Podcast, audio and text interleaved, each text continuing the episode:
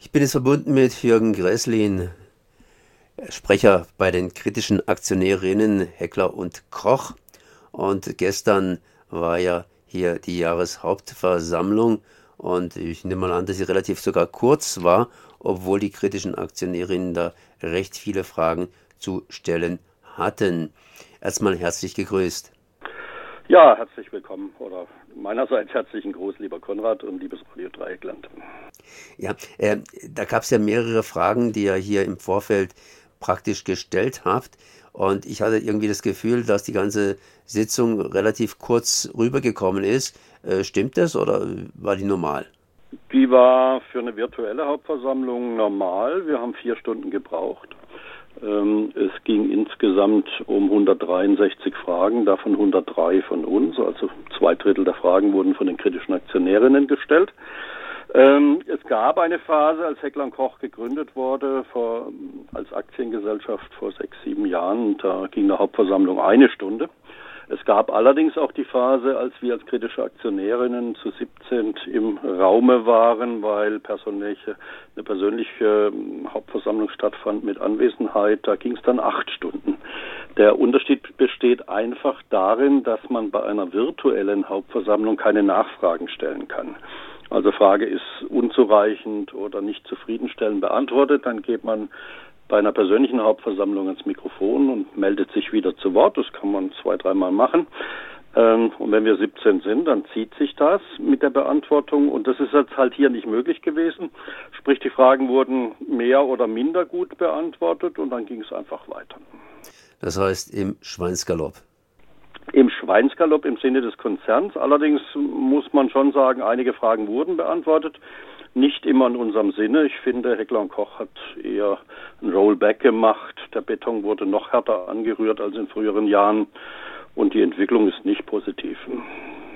Heute haben wir ja den Antikriegstag, das heißt, äh, wir erinnern uns an den Überfall auf Polen. Äh, gestern war diese Sitzung. Hat es irgendwie was miteinander zu tun oder war das nur mehr oder weniger Zufall? Jein, also erstmal ist es Zufall, aber auf der anderen Seite war eines der Themen, was ich sowohl im Gegenantrag zur Nichtentlastung des Aufsichtsrats eingebracht habe, als auch in Form der Fragen, war die Frage der Gründung von Heckler und Koch durch das Firmenmitglied Edmund Heckler. Und äh, die Bild am Sonntag hatte vor Monaten schon aufgedeckt, was wir allerdings seit Jahren wissen, dass im früheren Nazi-Rüstungswerk Hassack äh, Edmund Heckler eine führende Rolle gespielt hat, dass ähm, damals äh, über 1000 Menschen unter Zwang und unmenschlichen Bedingungen bei Hassack arbeiten mussten, auch viele, viele ums Leben gekommen sind. Sprich, bis heute ist der Namenspatron von Heckler und Koch ein NS-Scherge, wenn man so will, ein Massenmörder. Und äh, Heckler und Koch hat sich gestern geweigert, ähm, den Namen des Unternehmens zu ändern, Heckler und Koch zumindest den Namen Heckler zu tilgen. Was sie allerdings tun, sie hatten in Auftrag gegeben, dass eine historische Forschung stattfindet über Heckler und Koch und Seidel. Koch, Koch und Seidel wurden da entlastet, Heckler, Edmund Heckler schwer belastet. Und äh, sie wollen jetzt die weiteren Ergebnisse dieser Rüstungs, historischen Rüstungsforschung abwarten und dann Schlüsse ziehen. Aber wie gesagt, die Antwort war sehr eindeutig. Der Name Heckler im Firmennamen Heckler und Koch bleibt erst einmal erhalten. Was gab es noch für interessante Fragen, beziehungsweise umgekehrt oder erweitert gefragt? Welche interessanten Antworten gab es auf eure interessanten Fragen, die du hier kurz erläutern möchtest? Also wir arbeiten ja seit Jahren an der Heckler- und Koch-Strategie, Grüne Länderstrategie, wo die kritischen Aktionärinnen nicht unbeteiligt waren, dass sie überhaupt ins Leben gerufen wurde. Das ist ein großer Bruch mit der Vergangenheit, dass Heckler und Koch nicht mehr Afrika, nicht mehr den Nahen und Mittleren Osten und viele andere Länder mit Kriegswaffen beliefert, weil sie sagen, sie beliefern in Anführungszeichen nur noch NATO-Staaten und EU-Staaten. Äh, zwei Dinge dazu. Zum einen brechen sie diese selbstgesetzte grüne Länderstrategie erneut, diesmal mit Waffenlieferungen nach Indien, Indonesien und nach Südkorea, trotz der dortigen, naja, sagen wir mal, desaströsen Sicherheits- und Menschenrechtslage. Und zum anderen ist es so, dass wir ja auch nicht zufrieden sind damit, dass an NATO-Länder geliefert wird. Denken wir an die völkerrechtswidrigen äh, Interventionen der US Army mit Heckler- und Kochwaffen bei Spezialeinheiten. Oder denken wir an die französische Fremdenlegion, eigentlich die schlimmste Terroreinheit weltweit. Vergisst man zu sagen, wenn man über Taliban spricht. Ähm, nee, nee, die schlimmste Terroreinheit der Welt. Äh, da kann man sicherlich die Fremdenlegion dazu einbeziehen. Und Heckler und Koch hat gestern erstmals eingestanden, dass die Fremdenlegion auch Heckler und Koch Waffen erhält. Gab es sonst noch interessante Fragen? Ja klar, also wir haben ja jetzt seit Jahren darauf gedrängt, dass Heckler und Koch ähm, einen Opferfonds einrichtet oder sich an einem Opferfonds beteiligt. Der Hintergrund ist der, dass das Unternehmen über Jahrzehnte hinweg mit der Bundesregierung Lizenzen vergeben hat zum Nachbau von Heckler und Koch Waffen.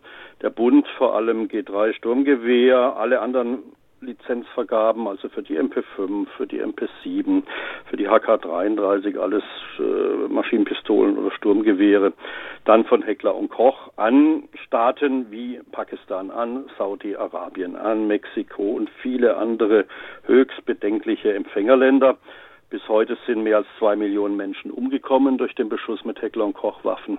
Fünf, sechs, sieben Millionen Menschen sind verstümmelt, verkrüppelt, traumatisiert und wir sagen, dieses tödlichste Unternehmen Deutschlands muss einen Opferfonds einrichten oder sich beteiligen, um, naja, wenigstens einen Teil dessen äh, zu leisten, was man braucht. Das wäre die medizinische Betreuung, das wäre die Therapie von Opfern, das wären je nachdem ganz banale Dinge wie Prothesen. Aber da hat Heckler sich jetzt final geweigert, das zu tun. Also nach Jahren der offenen Diskussion, machen wir es oder machen wir es nicht, haben sie jetzt beschlossen, ähm, sich äh, mit einem einer Art von Fonds um Polizisten und Soldaten zu kümmern, die, Zitat, zu Schaden gekommen sind.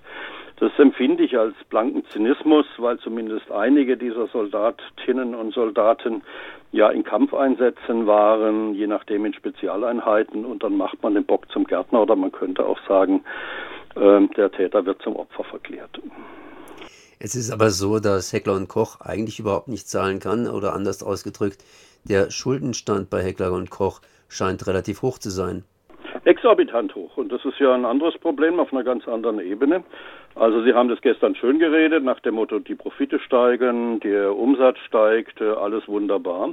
Und gleichzeitig mussten Sie eingestehen, dass der Schuldenstand der ungefähr bei 240 Millionen Euro liegt, nochmal weiter gestiegen ist, wenn man es genau fassen will, von 242 Millionen 2020 auf 243 Millionen äh, 2021. Er hat sich nicht gesenkt, er ist gleich gestiegen und man macht so eine schöne Wetterpressekonferenz beziehungsweise Jahreshauptversammlung und in dieser Jahreshauptversammlung äh, sagt man dann alles okay, wunderbar und das Unternehmen ist gerettet.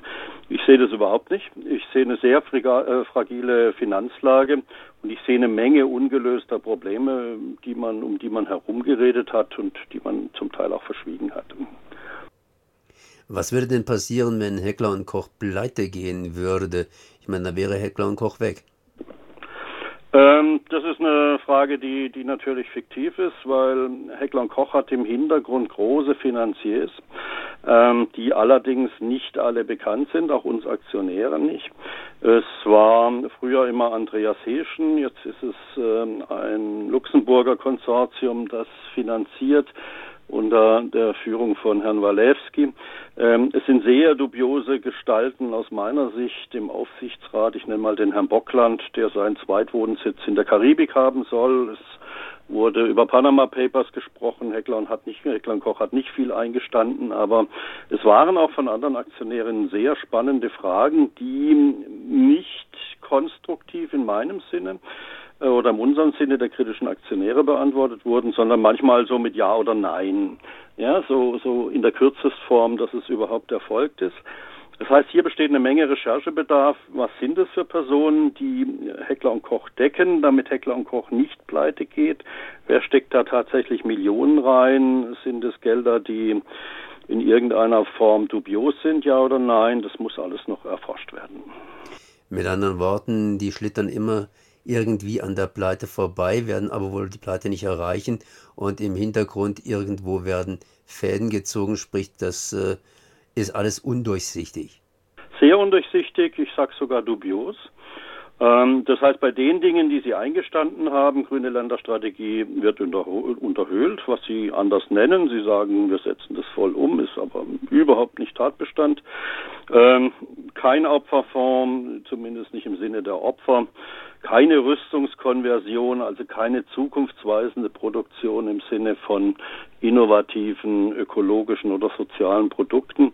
Also dieses Unternehmen, wenn man es positiv formulieren wollte, stagniert am Status quo. Ich würde sogar sagen, es ist ein Rückschritt gegenüber der letzten Hauptversammlung. Was mich äh, dann gefreut hat, ist die Tatsache, dass die beiden Gegenanträge, die ich ja für die kritischen Aktionärinnen eingebracht habe, also Nichtentlastung von Vorstand und Aufsichtsrat, beachtliche 25,2 Prozent, also mehr als ein Viertel der Stimmen erhalten haben. Das ist geradezu sensationell. Aber durchgesetzt haben sie sich nicht. Naja, das gab es noch nie, dass kritische Aktionärinnen äh, die Mehrheit bei Nichtentlastung oder Vorstand hatten. Aber normalerweise dümpeln wir da bei 0,01 Prozent der Stimmen äh, rum. Und jetzt plötzlich gibt es Aktionärinnen im Hintergrund, Großkapitalisten, wenn man so will, oder Großkapital, das sich plötzlich auf die Seite der kritischen Aktionäre schlägt und äh, dafür sorgt, dass die Nichtentlastung von Vorstand und Aufsichtsrat, die ich beantragt habe, in meinen beiden Gegenanträgen plötzlich 25 Prozent der Stimmen enthalten, erhalten können. Äh, das wird auf der Gegenseite mit Sicherheit sehr ungern und überhaupt nicht wohlwollend, sondern mit Sicherheit kritisch gesehen. Auf jeden Fall mal ein gutes Schlusswort. Wir haben jetzt aber den 1. September. Wolltest du noch was zum 1. September sagen? Ja, es gibt äh, viele Freiburger Organisationen, das Freiburger Friedensforum, der DGB, die DFGVK, die VVN, das Rüstungsinformationsbüro ATTAC, die sich zusammengeschlossen haben heute am Antikriegstag sich treffen um 17.30 Uhr. Beginn ist Rathausplatz. Ähm, da geht es um den internationalen Städteappell Verbot von Atomwaffen. Ähm, den Städteappell hat ja Freiburg vor Jahren schon unterschrieben und die Bürgermeisterin Christine Buch, Buchheit wird sprechen für die Mayors for Peace. Dann gehen wir zum Siegesdenkmal. Da wird Julia Söhne sprechen über Rüstung und Sozialpolitik. Wir gehen zur Uni da geht es dann um äh, von Jule Pent äh, von Fridays for Futures um Klima, Umwelt, Ressourcenzerstörung durch Militär. Und die Veranstaltung äh, endet dann einmal Mahnmal für die Opfer des Faschismus. Ähm, Tobias Pflüger, der äh, Abgeordnete der Linken in Freiburg, spricht dann über die Eskalationsspirale stoppen, neue Kriege verhindern. Also spannende Themen, spannende Veranstaltung, gutes Signal nach außen, 17.30 Uhr am Rathausplatz. Jürgen Resslin von den kritischen AktionärInnen bei Heckler und Koch und jetzt natürlich auch noch Friedensaktivist für Freiburg. Ich danke erstmal für das Gespräch. Ja, dir, Konrad, äh, auch vielen lieben Dank und Radio Dreieckland desgleichen. Merci.